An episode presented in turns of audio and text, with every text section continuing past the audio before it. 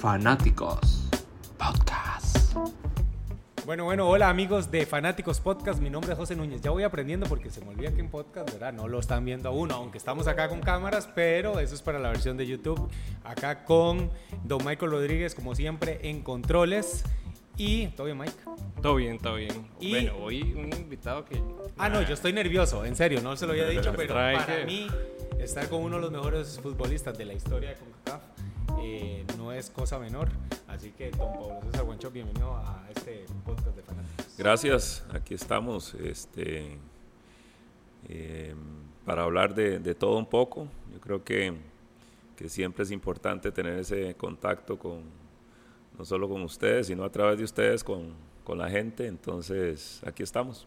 Sí, a mí, a mí me hace gracia porque obviamente con la tecnología y todas las nuevas generaciones que están empujando fuerte, a veces como que, que la gente se le olvida las, las figuras, las pocas figuras que hemos tenido en, en Costa Rica, porque hay que decirlo, Sí, no a son un muchos. nivel muy alto son muy pocos, ¿verdad? Yo creo que estamos viendo el último como es Keylor, lastimosamente lo digo, ¿verdad? Eh, y vos, que fuiste creo que el que tuvo esa batuta durante muchos, muchos años, ¿verdad? Eh, ¿Qué tan difícil es con todas estas nuevas generaciones, Paulo, eh, el tema de la información, ¿verdad? Porque yo veo que a veces la gente le tira el cuerpo al- a la persona y se le olvida, digamos, todo lo que hay detrás. En el caso tuyo, que sos, para mí, y lo digo también con todo respeto, después de Keylor Navas, el, el mejor jugador de la historia de, Costa Rica.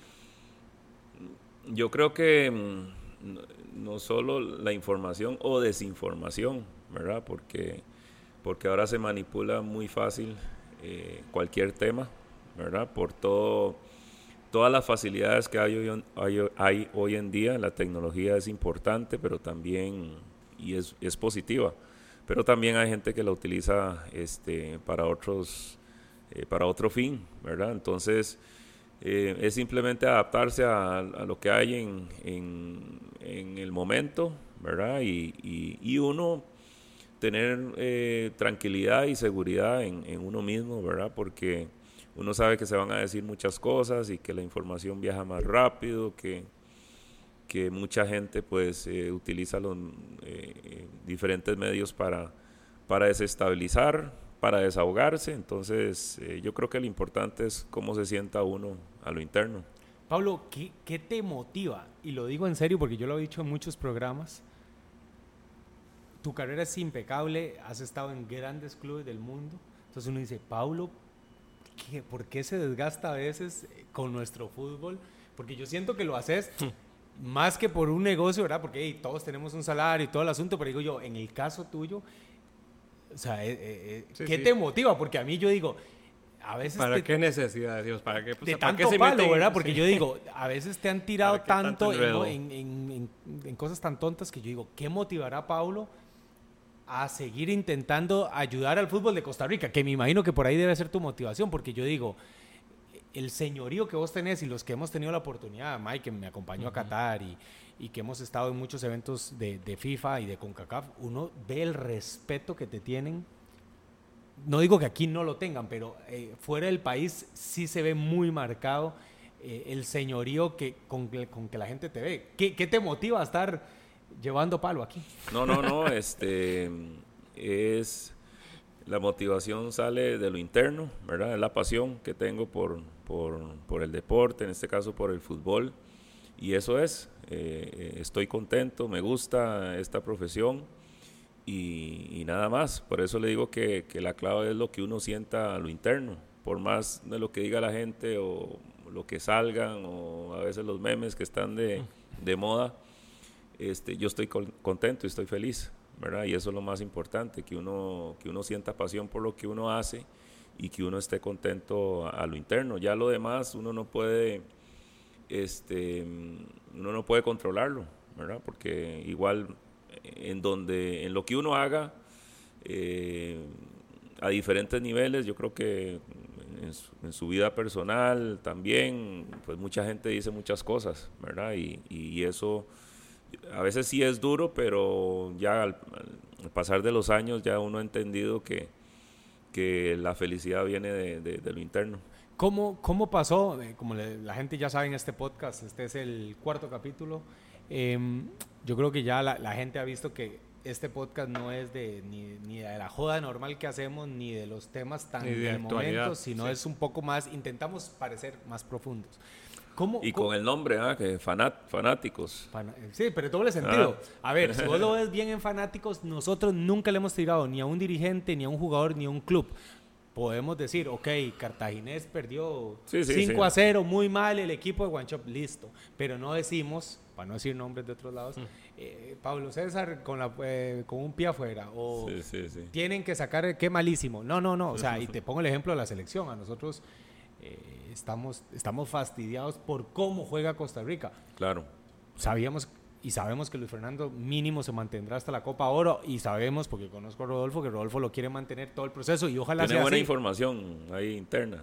Sí, sí, no, yo tengo una buena relación con Rodolfo Villalobos, la gente lo sabe, pero eh, lo que uno le pide a la selección es no solo clasificar, porque sabe que en esta, con todo respeto, en este mundial que viene deberíamos poder hacerlo entre comillas fácil, pero también queremos que nos vuelvan a ilusionar como cuando vos jugabas con menos recursos, hablo de la selección. Claro. Y por ahí van mis preguntas. ¿Cómo fue consolidarse? Porque llegar no es tan difícil, digo yo con todo respeto. Que Paulo, eh, ¿cuánto medimos? Metro 90 y... 8-7. Ah, 1-8-7. uno, ah, sí. Se ve más grande. Sí, sí, Sí, sí. 1.87, espigado y talentoso. Llegar a Europa, yo me acuerdo como si fuera ayer. De hecho, te juro, yo me levanté a ver ese partido del derby contra el Manchester y, y todo era medio difuso. Me acuerdo de las noticias porque era, eran otras Claro, épocas, sí, ¿verdad? no internet. sí, sí. Pero ¿cómo fue mantenerse por tantos años al más alto nivel? Porque yo insisto, estás vos, tal vez un poco Gamboa, un poco Brian Oviedo, pero estar en la Premier League durante tanto tiempo no, no, es, no es nada fácil. Sí, no, no es fácil llegar, ¿verdad? Es, es- es difícil, pero obviamente sí es mucho más difícil mantenerse. Yo creo que, mm, que bueno, a base de, de disciplina, a base de, de, mm, de mucho orden y equilibrio, ¿verdad? Este, eh, pues son, son algunos de los aspectos que uno, que todo deportista debe tener para mantenerse en un, en un nivel alto.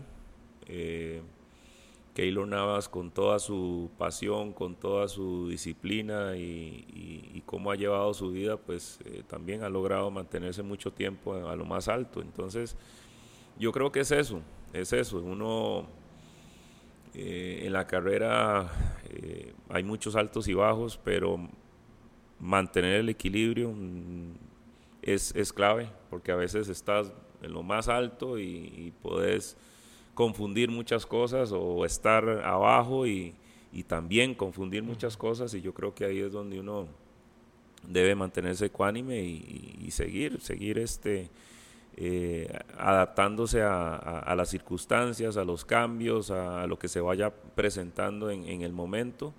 Eh, cambios de, de equipo, de entrenador, compañeros y, y uno pues tener esa, esa eh, eh, una mentalidad abierta para poder uno adaptarse a, a diferentes eh, culturas o grupos. ¿Te, te gustó jugar en esa época específica? Digo yo, porque Sí. la Premier es un espectáculo desde que, desde que nació en 92. Sí, 93. y yo pasé como digamos las eh, los cambios, ¿verdad? De, de la Premier. Cuando yo llegué fueron los primeros años de la Premier, ¿verdad? Y, y- y todavía habían algunas, por ejemplo, algunas canchas o estadios eh, no muy buenos.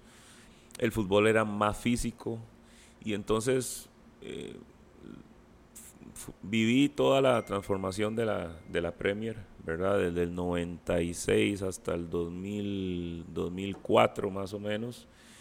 Y, y pude vivir hasta la transformación del Manchester City también, porque tuve la oportunidad de jugar en el Estadio Viejo, en el Main Road, y, y- y pasar al estadio actual.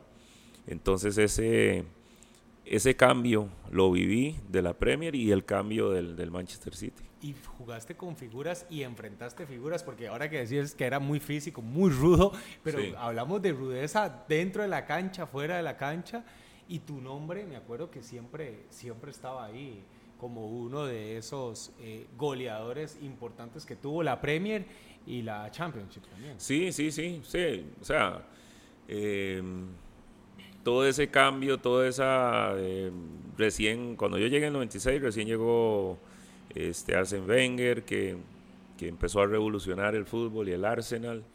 Eh, ya estaba Alex Ferguson y, otros entrenadores fueron llegando de, otros de otras nacionalidades porque el, fútbol inglés sí era un poco más cerrado en cuanto a eso, en cuanto a reclutar o contratar entrenadores eh, fuera de, Inglaterra. Entonces llegaron italianos y, y ya se fue dando esa, ese cambio o ese estilo que al día de hoy mantienen la esencia del, del juego vertical, del juego físico, pero muy bien combinado con, con lo técnico. Y para vos, ¿verdad? Porque a veces la gente, y ojo, no es complejo de persecución ni nada, pero yo también que he podido estar en Europa, ser latino y ser costarricense eh, no es como que, a ver, el tico, el pasaporte tico es como más light para, para Mm. los demás países, pero al final sos un jugador profesional y, y cómo fue llegar y ser un tico, porque es que estamos hablando que Costa Rica no exportaba nada, ¿verdad? Y, vo- y vos no solamente das el salto, sino lo das. En ese momento no estoy tan seguro como ahora, que creo que la Premier es la mejor liga del mundo, pero si en ese momento no lo era, seguía codiándose con Italia y con, con España, que siempre son los tres que están intentando liderar. ¿Cómo fue en ese momento? Porque yo me imagino un Pablo muy joven llegar y, y decir, bueno, y acá hay que darle, o cómo, sí. cómo fue. Sí, sí, difícil, difícil porque eh, siempre había como las típicas bromas en, dentro de los grupos, ¿verdad? Que si en Costa Rica habían casas, que si hay carros, que si esto, que si lo otro, ¿verdad? Entonces uno, eh, yo lo tenía muy claro, que quería competir, competir con, con los mejores y contra los mejores y a partir de ahí, pues eh, siempre eh, teniendo mucha atención de todo lo que de todo lo que sucedía, ¿verdad?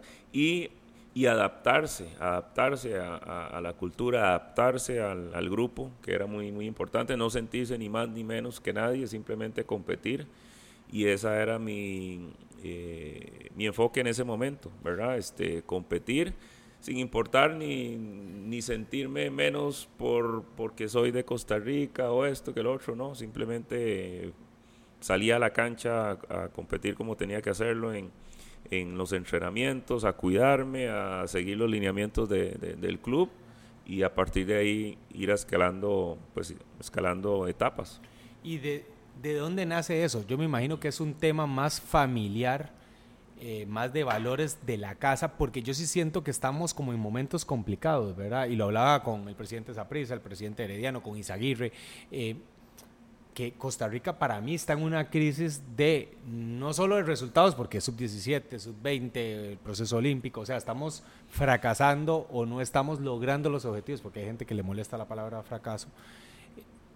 ¿Cómo, ¿Cómo lograste vos hacer eso? Porque yo veo que ahorita cuesta mucho para un jugador joven, bueno, para jugadores de todas las índoles, pero más para los jóvenes concentrarse en, uy, mira, pegué en Cartaginés y ya, ya el hombre, audífonos, eh, el Instagram No con para 25 mil seguidores, eh, y empiezan como a perder un poco el rumbo, ¿verdad? Porque es que yo creo que las tecnologías no tienen nada de malo, pero sí creo que entonces hay otros factores que para mí tienen mucho que ver, los valores familiares, que son los que hacen que un jugador no se pierda. ¿Qué, qué fue en el caso tuyo? Porque fue una, una Hay carrera muy larga. hay muchos elementos de, de distracción, ya lo habíamos hablado con, con- con la tecnología.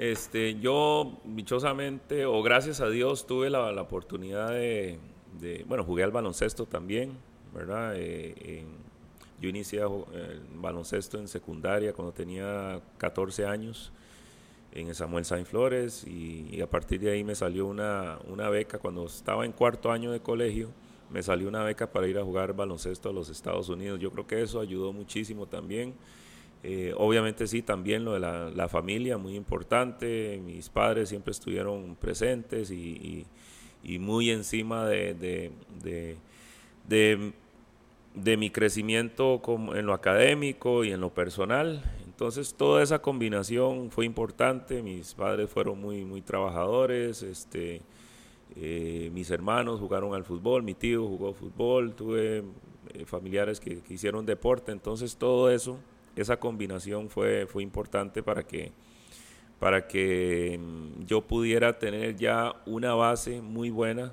eh, a lo que me iba a enfrentar. Tuve la posibilidad de vivir muy joven en los Estados Unidos a la edad de 16 años, ¿verdad? Por, por año y medio, dos. Y, bueno, casualmente este, pasaron los años y tuve la oportunidad de irme a, Inglaterra. Sí, yo, yo estoy haciendo todo esto, dirá Chope. Qué pereza, me vuelven a preguntar un poco más de lo mismo, pero yo insisto, como, Las en- nuevas generaciones como no- no- hay un no- público no muy joven que nos sigue, según nuestras estadísticas, son bastantes miles, y, y por eso me gusta que entiendan de que, de que sí se puede, ¿verdad? Y, Y, otro, lo que era antes buscar la información de Pablo, man. Yo me recuerdo levantarse uno temprano. y había que esperar las noticias esperar también las para ver si el noticias, clip man. llegaba. Sí, sí, sí. Sí, Otra- el clip. Digamos, yo hasta, hasta hace poco tengo que confesar que hasta me puse a ver los videos de Pablo otra vez porque man, me recordaba esa época, claro. y el derby te tira a veces, y el City te tira a claro. veces. Claro. Otra cosa que para mí es muy importante, que también creo que está en tela de juicio, no vamos a decir nombres, no es nuestro estilo, el compromiso a la selección nacional. Yo me acuerdo que siempre, pero siempre, siempre estabas para la selección. Sí, sí, sí, siempre, siempre un sentimiento muy, muy grande, ¿verdad? Para la selección. Este, de pequeño iba, trataba de ir a los partidos en el antiguo Estadio Nacional y, y de ir a ver a la selección y, y era pues una pasión muy grande. Entonces, eh, cuando se me dio esa oportunidad de, de- de vestir los colores este, de la selección, ya a partir de ahí fue como un clic, ¿verdad? Como, como que esto es mío y, siempre que tenía la posibilidad de la selección era con, con todo el gusto del mundo y cuando, cuando no podía por alguna lesión o algo, este, eh, sí era, era duro, pero, pero bueno, en lo, en lo personal eh, es un sentimiento difícil de, de- explicar. Es, no sé, bueno, ustedes que les gusta el fútbol y sienten esa pasión, imagínense, me imagino us- us- ustedes les pasa a la mente tal vez tener, aunque sea dos segundos de esa camiseta ya adentro eh, jugando un partido. Un segundo, que no toque bola. Bueno. Estar ahí, quedar en el... Yo, bueno, gracias historia. a Dios tuve la, la oportunidad de, de estar varias veces con, con la camiseta. Para mí siempre fuiste un líder y vos sentías ese compromiso de liderazgo, porque voy de nuevo, eras nuestra figura. Es que para la gente que tal vez, de un Copo, y Copo nació en el 2003, 2000, o sea, no vio a Chope tener que, porque eran otro tipo de viajes, ¿verdad? Claro. Era, no era como ahora que vos puedes venir en mega porque ahora hay como sin clases. ¿verdad? Nosotros al, al, al inicio no nos daban, bueno, por, por la economía, finanzas y todo, no, no pagaban este, eh, la primera clase. Entonces, eh, nosotros, bueno, en lo particular yo sí pagaba la diferencia para venirme en, Sí, porque con esas piernas, Pablo, había que primera. sí, sí. meterse en económica. este, yo te digo, que- yo mido un 8.6, también se me complica. Había que comprarlo antes. Sí, sí, yo viajo en económica, pero no pasa nada con mis piernas. El tema es, ¿hubo alguien que te... O sea, ¿cómo fue ese, ese, ese compromiso, comprometerse con la selección? Porque yo insisto, ¿cómo, ¿cómo cuesta ahora a veces ver que uno dice, mae, pero, pero ¿por qué no vienen? ¿O por qué vienen? Y parece como que, no, como que no tienen esas ganas. Porque yo siempre me acuerdo ver, y voy a decirlo, no pasa nada, Canal 7, Canal 6, y uno decía, y bueno, qué bien. Chope con Medford, La Bala, Wilmer, Paté. O sea, uno decía, uno se ilusionaba con un equipo que era igual como el de ahora, muy local, pero vos eras esa estrella y yo siento, viéndolo en perspectiva, que, que asumías ese rol de ser la estrella de, de Costa Rica. Yo ahí, curiosamente, uno a veces no, no, dimen- no dimensionaba cosas, uno como jugador no dimensiona, digamos, el impacto que hay a veces sobre los compañeros o sobre un país o, la afición. Ese nivel de conciencia lo, lo, tiene un, lo tengo ahora. Antes no. Entonces uno, uno este, de, igual forma, uno sabía que, que, que, sí, era importante para el equipo y todo, pero no lo dimensionaba tanto. Entonces, eh, una vez tuve una conversación con don Germán Retana, ya, ya mi carrera ya estaba madura, ya estaba, o sea, en, la etapa alta, ¿verdad? De 25, 26 años, 27. Y sí tuvimos una conversación y él sí como que como que como que me aterrizó y me dijo es que tal vez usted no dimensiona lo que lo que significa para los compañeros o, o para o para la afición verdad entonces ahí desde ahí entonces uno empecé empecé como a, a pensar un poquito y, y, a, y, a, tener más, más conciencia, digamos, de, de, de, mis actos y, y, a, a partir de ahí sí ya uno fue sintiendo como... como como tener ese, ese rol de, de, lider, de, de, liderazgo. Y cuando eras más, más chiquillo en la selección mayor, si ¿sí tuviste a alguien que te habló dentro, de, dentro del equipo, porque yo, yo te estoy conduciendo, ya, ya vamos a llegar al presente, pero digamos, yo creo que ese tipo de cosas a veces es importante hacer la relevancia para que la gente entienda. No, los que líderes todo... en ese tiempo, cuando yo inicié, era, era Eric Lonis, eh, este, eh, Ronald González, eh, el mismo Oscar Ramírez,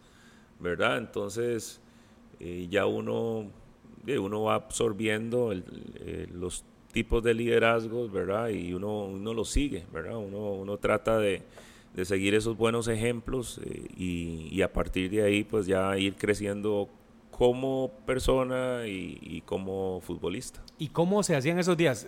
Te juro que ya vamos a llegar al presente, pero, pero como estamos viviendo días como que yo siento que falta un poquito de liderazgo en, en algunas cosas de nuestro país y en este caso el deporte, ustedes igual tenían muy pocos días de concentración. Era exactamente sí. la misma dinámica. Sí. ¿Cómo era esa motivación o motivación y arenga? O, o, cómo era para que un equipo con tan pocos días pudiera sacar resultados? Porque es que yo me acuerdo, Pablo, como si fuera ayer ese Costa Rica-Guatemala, cómo lo sufrí allá en ese repechaje que hubo antes de ir a la eliminatoria, que ha sido la mejor eliminatoria de Costa Rica para mí de la historia, la del 2002 con un equipo de ustedes que sacaba resultados, bueno, las Tecas, sacamos resultados en todo lado jugando bien, que es que a veces parece Contra ser que Honduras fue un partido. por eso que parece ser, todavía también me acuerdo a Pablo Mauricio Ajá. Solís allá en, en, en Pablo Luis y Mauricio. Sí, sí, por eso me acuerdo todavía. Pero entonces, ¿qué se hacía en ese momento? Porque Costa Rica sacaba resultados y jugaba bien.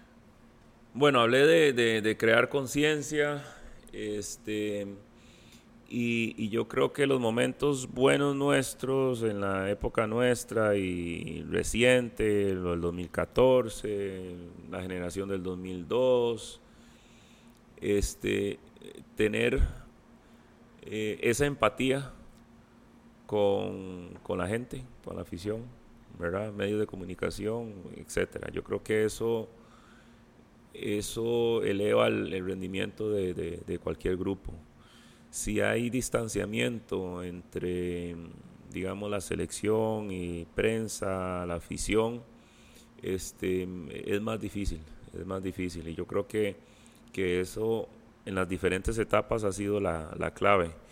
Que el jugador tome conciencia, que, que, el jugador tome conciencia de, de, de, lo que sufre la gente, que el jugador tome conciencia del esfuerzo que hace la gente para ir a un estadio, ¿verdad? Porque a veces uno ahí pierde la perspectiva de, de todo, ¿verdad?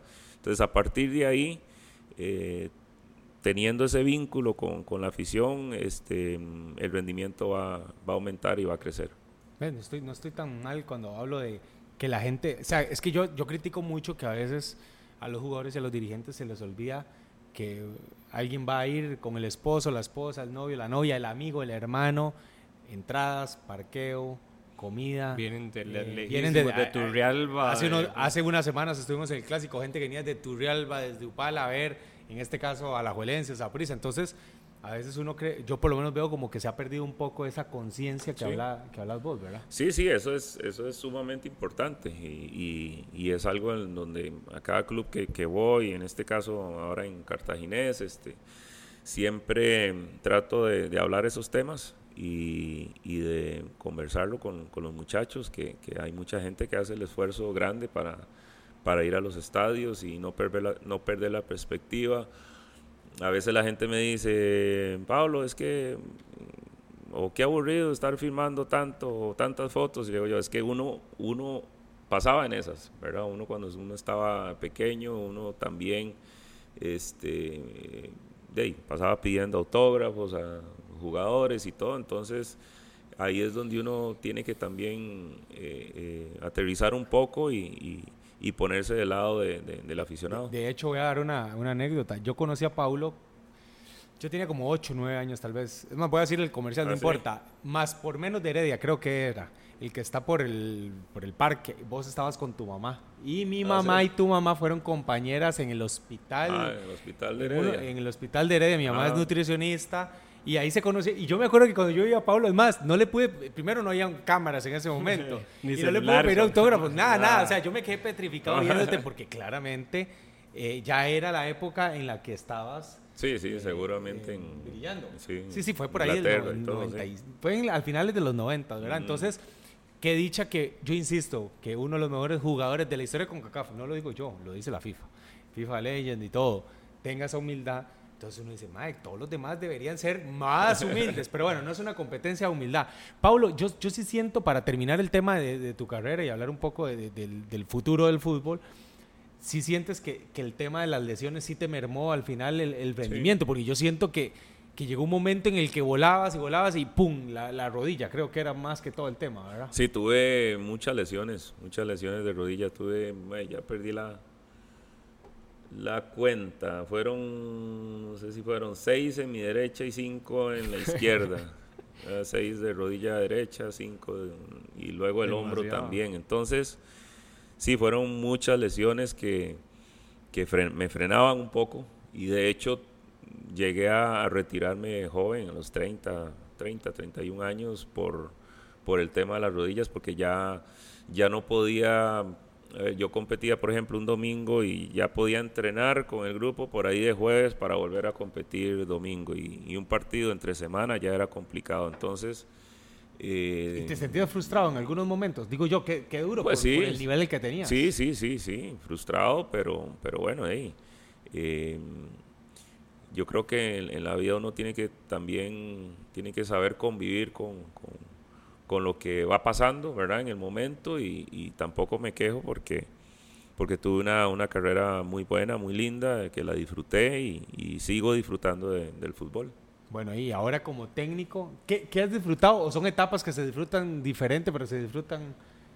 No, eh, indiscutiblemente que es mejor como, como futbolista, ¿verdad? Que, que entrenador. Uno como futbolista uno se preocupa por uno mismo nada más, es un poco más egoísta, este, nada más de en lo de uno y ya, cuidarse, ir a entrenar y punto. En cambio uno sí, como entrenador sí tiene que estar pendiente de todo, de todos los detalles y, y- y bueno, No, y te, y te echan menos, y también hay que una- ser claro, Sí, ¿verdad? sí, y, una, y, y un resultado a veces por, por un error tal vez que, que tal vez no tiene que ver con el técnico, pero hey, eh, a términos generales, al, al, al que pues se señala siempre es al, al técnico. Y, y es difícil, digo yo, el, ser técnico en el día a día porque es tener veintipico o más de egos, ¿verdad? Eh, ego no tiene que ser una mala palabra, ¿verdad? Pero, pero sí debe ser muy difícil, digo yo, porque a, a nosotros nos pasa aquí en la oficina, di, somos poquitos y a veces di, cada uno tiene un tema personal, cada uno tiene una situación. ¿Qué, qué tan difícil es poder ser líder de tanta gente? Por, por la presión, ¿verdad? Porque habrá el que dice, "Oye, pero yo estoy en una fábrica y tengo 100 personas. Sí, sí, pero es esto del deporte es muy mediático y también es una presión diferente. Sí, y no solo el tema de, de los jugadores, que está uno directo ahí con ellos, y sí, cada quien tiene, tiene sus, sus objetivos personales y todo, lo que hay que hacer es, es encontrar el, el, el común denominador para que podamos ir todos luchando por, por, por el mismo objetivo, pero el entrenador no es solo líder de, de, los muchachos, sino es líder de- del club, ¿verdad? Y es la, la cara visible de un club, ¿verdad? Entonces uno tiene que tener conciencia de eso también. Y uno representa a una institución, representa a toda una afición que, que- quiere ganar, que quiere las cosas que se hagan bien. Entonces a partir de ahí, sí uno eh, entender eh, de- del rol que uno debe de, cumplir, aunque muchos no lo entiendan y aunque muchos dirigentes también no lo entiendan, pero y, a- y algunos entrenadores también no lo pueden entender, pero es la cara visible y el, cada, cada partido, cada jornada, cada domingo es el entrenador que se pone ahí en, en la conferencia a hablar mm, no debería hablar solo a título personal, sino a, eh, en nombre de una institución. ¿Y, y tu familia qué rol desempeña en, en esta Ah, muy semana grande, semana? muy grande, muy grande, porque es el apoyo, constante, ¿verdad? De, que tiene uno en las buenas y en las malas. Y, bueno, es, eh, es el, eh, la mejor, eh, tal vez el alimento, ¿verdad? Para, para, para uno levantarse y, ante la adversidad o, cuando las cosas están bien, es, es el momento también a veces de, desconectarse cuando uno llega pues a estar con la, con la familia. Y si tienen esa paciencia, porque yo insisto, ahorita eh, con la presión mediática, ¿verdad? Porque no es solo eh, la entrevista post partido y estás en la transmisión en vivo, es eh, con las redes sociales ahora, depende del tema. Bueno, vos ya sabes de, algunos temas que han pasado en las últimas semanas con vos. Y fue un matarile de 15 días de Pablo todos los días. Todo y todo el mundo, me imagino, toda la prensa escribiéndote. Y si no te escriben directo, te escriben a través de Cartaginés. Y si no, a través de un amigo. O sea, ¿cómo? O sea, yo creo que también hay que tener una gran familia detrás para también soportar tanta presión que a veces se subestima. Sí, sí, y también con mucha paciencia, ¿verdad? Y, y, espiritualmente también muy fuertes porque no, es fácil, no es fácil. Tengo, bueno, mi hija que tiene 20 años, mi hijo que tiene, que tiene 14 y, está en una, una etapa ahí, adolescencia importante y ellos sí están más en contacto con, con, con la, todas las redes y todo y, y sí lo, lo, lo resienten, pero pero bueno, ya, ya han pasado mucho tiempo, hemos hablado mucho, ellos ya van entendiendo y es una preparación también para ellos y, entender de que no todo lo que se dice en, las, en las, redes sociales es, es, cierto, ¿verdad? Entonces, eh, por un lado, siempre he dicho, la parte negativa hay que aprender lo, lo positivo.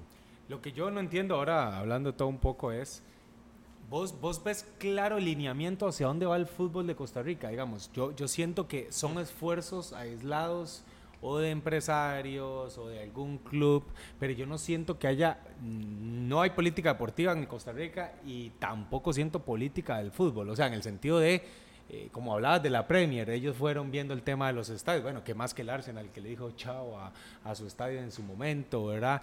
Pero, pero vos, con, que sos una voz autorizada, eh, si ves que, hay, que vamos hacia algún lado de, de manera clara o, o, no tanto.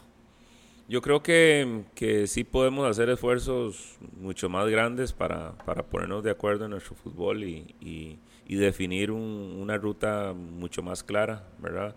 Este, mm, nosotros como tenemos mucho talento, siempre hemos tenido eh, talento, durante muchos años y siempre van a salir buenas figuras, pero, pero sí siento que, que no estamos todavía claros de, de hacia dónde va el, gran fútbol y, y, cómo debemos, debemos de, llevarlo para, para que podamos mejorar. Sí, porque yo, yo lo veo de que para mí siguen siendo esfuerzos individuales, ¿verdad? Hablo de que Don Leo rescata el cartaginés, pero y lo rescate y él va haciendo su mm. fuerza institucional esa prisa eh, va eh, dando su, su, do de pecho y su discurso, y a la Juelense también, y Herediano va por allá, pero no hay como, como esa unión de fuerzas de decir, tenemos que ser una liga competitiva, porque yo sí siento, y lo vi con Cartaginés, eh, de que el Real España le gana, para mí, muy fácil, o sea, Cartago no compite en esa no estaba, ¿verdad? Pero no compite en esa CONCACAF. Alajuelense no compite ahora contra Los Ángeles. Aprisa no compitió contra los mexicanos la vez pasada. Herediano ni qué hablar. Porque hemos perdido como esa fuerza. Porque yo creo que la, para mí es una excusa. La excusa del dinero siempre ha estado. Estaba en tu época y estaba en la época anterior. O sea, cada uno a su nivel, pero, pero no sé si lo ves por, por ese lado también. Sí, sí, sí. O sea, es indiscutiblemente que, hemos perdido el rumbo y y, y si no hay una claridad hacia dónde queremos ir o cómo, cómo queremos este, crecer, ¿verdad? Porque en el área mm, lo más cercano, digamos, Panamá, vemos el, crecimiento que han tenido y ya jugadores jóvenes que están en, diferentes ligas de, Europa, eso no se daba antes en el fútbol panameño, ahora sí se está dando con más frecuencia. Evidentemente están haciendo algo bueno, importante. Eh, los perfiles que, que, ellos eh, eh, están preparando han sido vital para la mejora que han, que han tenido y nosotros eh, le hemos dado la espalda a, a todos esos detalles. ¿Por qué nos está costando trabajar el tema de Liga Menor? ¿Verdad? Porque mi gran miedo, te digo cuál es, y lo digo con todo respeto, porque un día os hablé de los panameños y al día de hoy me siguen escribiendo y digo, ya calma, calma, Panamá. Porque dije que no era clásico, para mí es, es Honduras, Costa Rica, pero bueno, por eso ya me han tratado. Pero bueno, ni modo, es parte del negocio. A mí mi miedo es que nos convirtamos, lo digo con todo respeto, en la Liga Guatemalteca, la Liga Salvadoreña, que es ellos viven su propia realidad, ¿verdad? Hay comunicaciones municipal y es su clásico y ellos se vuelven locos entre ellos, pero no le importa a, a nadie más. A mí lo que me da miedo es que nuestro prestigio, que creo que es lo que nos está salvando dentro del área y que nos alcanzó hasta el último mundial, ese crédito se nos acabe, porque es que yo no veo que estemos trabajando, no sé si ahora con este nuevo señor argentino vaya a cambiar, pero no veo que estemos trabajando en cambiar drásticamente el rumbo que creo que va muy mal. Yo creo que a nivel general, y uno a veces hay excompañeros que ya están en diferentes medios de comunicación, que, que- y hasta los medios de comunicación obviamente son muy importantes. Eh, tenemos que, que aceptar y ver, ver el, el- el mundo del fútbol, ver los, las grandes ligas, ¿verdad? Y, qué están haciendo y estar muy de cerca de ello para nosotros eh, eh, poder trabajar hacia eso, ¿verdad? Pero uno a veces escucha comentarios de que, de que no, estamos en Costa Rica y esto es nuestro fútbol y sí, es- este es nuestro fútbol, pero eso no nos, no nos puede privar de, de ver lo que están haciendo los grandes eh, equipos del mundo, por ejemplo, por dónde van, qué es lo que hacen para nosotros tratar de este, poder emular, poder hacer algunas cosas que, que- sí se pueden hacer de lo que están haciendo en el gran fútbol.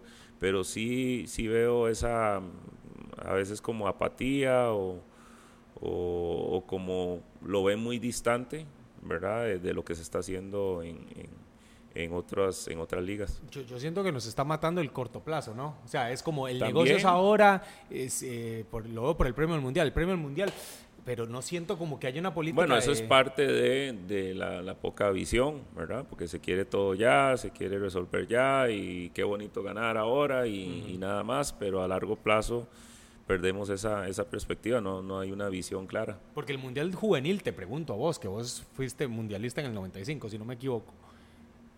Yo me imagino que también tiene que haberte marcado como futbolista, no sé. Sí, sí, sí, eso marca, o sea, pero también si, si los muchachos no tienen la posibilidad de clasificar a un mundial hay que tener un plan B y hay muchos torneos en el mundo, hay muchas maneras de, de, que, de, de seguir potenciando el crecimiento del, futbolista. Para mí es un error el hecho de que no se clasifica, entonces ya es una generación perdida, ¿no? No necesariamente, ¿verdad? Eh, Tal vez no, no, no tiene la madurez necesaria, hay que darle más tiempo, eh, hay muchos torneos internacionales en donde uno puede potenciar a ese jugador.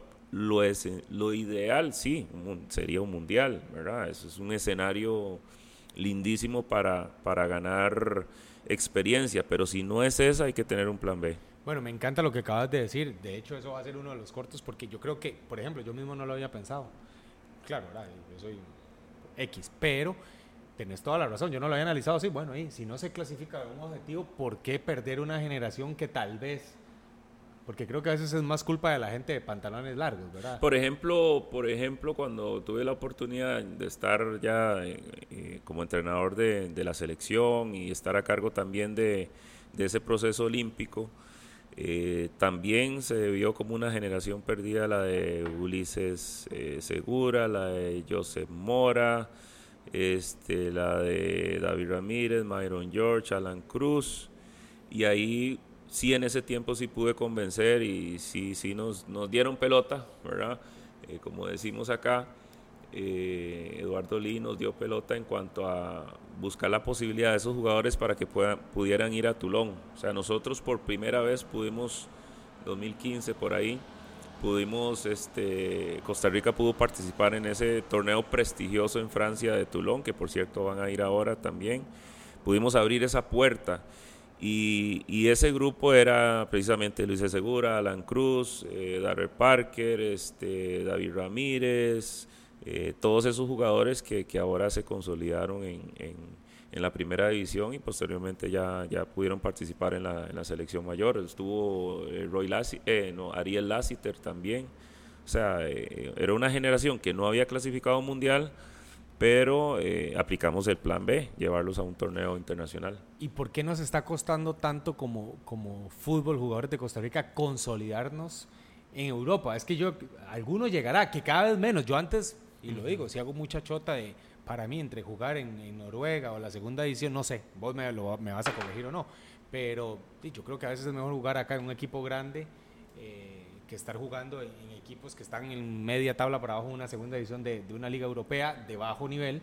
Pero aún así, ya ni a esos niveles estamos llegando, ¿verdad? Porque es que antes era, sí, tenemos 13 en la Liga de Noruega. Uno decía, bueno, y por lo menos ahí, tal vez alguno del, como Gamboa, del Salto, eh, ¿verdad? Pero ya ahora igual que MLS. Uy, sí, es que ya la MLS no es buena. Ya tampoco tenemos casi sí. jugadores. O sea, ¿qué nos está pasando? Porque, porque hemos dejado de lado. Yo hablé ahora de perfiles. Y cuando hablo de perfiles, la gente lo malinterpreta y habla solo del, del plano físico. No es solo el plano físico, sino el, el mental también, ¿verdad? Psicológico. Tienen que ser jugadores. Este, muy fuertes eh, mentalmente, este, preparados, ¿verdad? Para, para la exigencia y que ellos entiendan que van a ir a, a a ligas eh, más importantes y que van a y que van a pelear puestos no solo o sea van a pelear puestos con, con, con, con franceses con argentinos con italianos con suecos con todo el mundo verdad entonces y, no y hay no hay momento todos quieren trascender. Ahora hoy en día el fútbol es, es, muy físico aunque aunque aquí no lo quieran entender y no lo vean así entonces, cuando hablamos de perfiles, sí, en el plano psicológico tienen que ser eh, mentalmente muy fuertes, perseverantes, pero el plano físico es muy importante. Técnica, obviamente, eh, la técnica siempre, siempre va a prevalecer, pero estamos encontrando ahora en el, en el gran fútbol jugadores sumamente técnicos, pero físicamente muy buenos y nosotros no estamos quedando solo con una, con el plano técnico, ¿verdad? Sí, Entonces, de ahí, de ahí vienen los comentarios de que ah, eh, Costa Rica, que la técnica es no, o sea, el fútbol va, va a un plano físico que, que, que, va, que va a dominar. Sí, y con, con eso que decías, yo siento que también los malos malos ejemplos no, pero, pero voy de nuevo, somos muy cristalinos en este momento del universo, del y, mundo. Y, y perdón, porque tengo que aclararlo, porque, porque uno habla del plano físico y, y ya están... Eh, Tampoco es estatura. La, la, la, respuesta que me, que me dio el compañero que, que dijo que de Haaland, ¿verdad? Físicamente, Messi es físicamente muy fuerte, ¿verdad? Es pequeñito, pero es bien fuerte sí, y potente ya, ya y rápido. generación también ¿verdad? anterior a la... Y, y, y, hay muchos como, como Foden, ¿verdad? Que, que uh -huh. también es, es eh, no es alto, pero es muy explosivo, es muy rápido. Sí, no, y te decía, los malos ejemplos. Pongo el ejemplo de Neymar, que Neymar para mí no llega a ganar el balón de oro por él no llega a ser mejor de lo que ya ha sido por él y creo que la gente se queda con Neymar en el stream, Neymar jugando póker, Neymar de fiesta sí. y entonces la gente cree que siendo tico, y voy de nuevo, la nacionalidad, vos lo sabes Pablo, en, en Europa sí pega.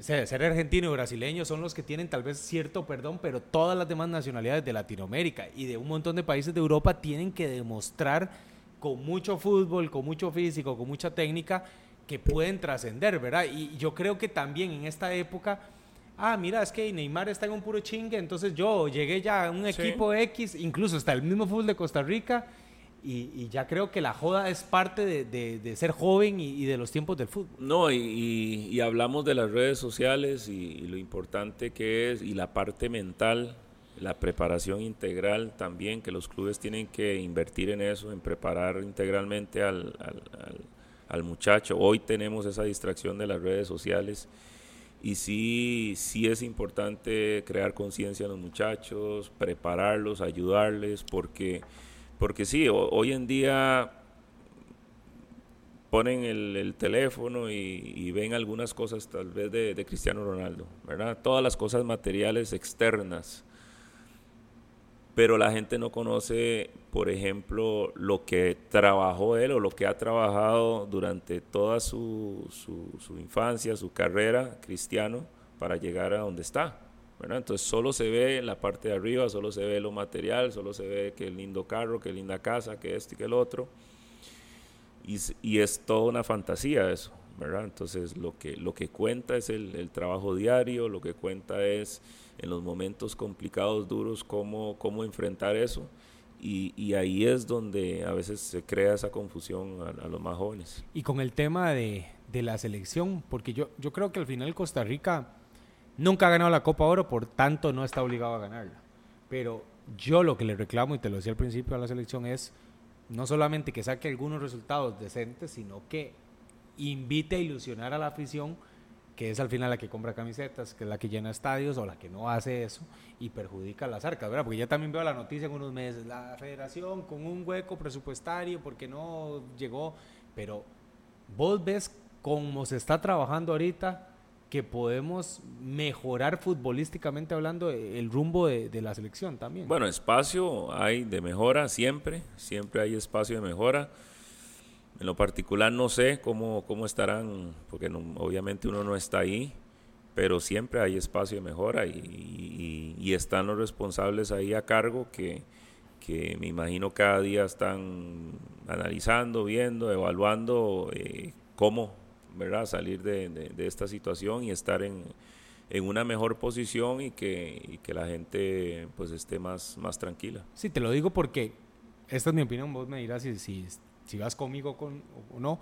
Yo siento que lo de la última eliminatoria fue más una unión de fuerzas, ¿verdad? Eso que usted dice, mi hijo está a punto de perder el curso, ya no me importa uh -huh. cómo saque el curso, que lo saque y lo voy a apoyar y voy a olvidar claro. todo lo que ha hecho mal, las tardías, las ausencias, los exámenes, vamos a ayudarlo, lo ayudamos, pero después para mí está pasando lo de venir trabajando tan mal en los últimos años.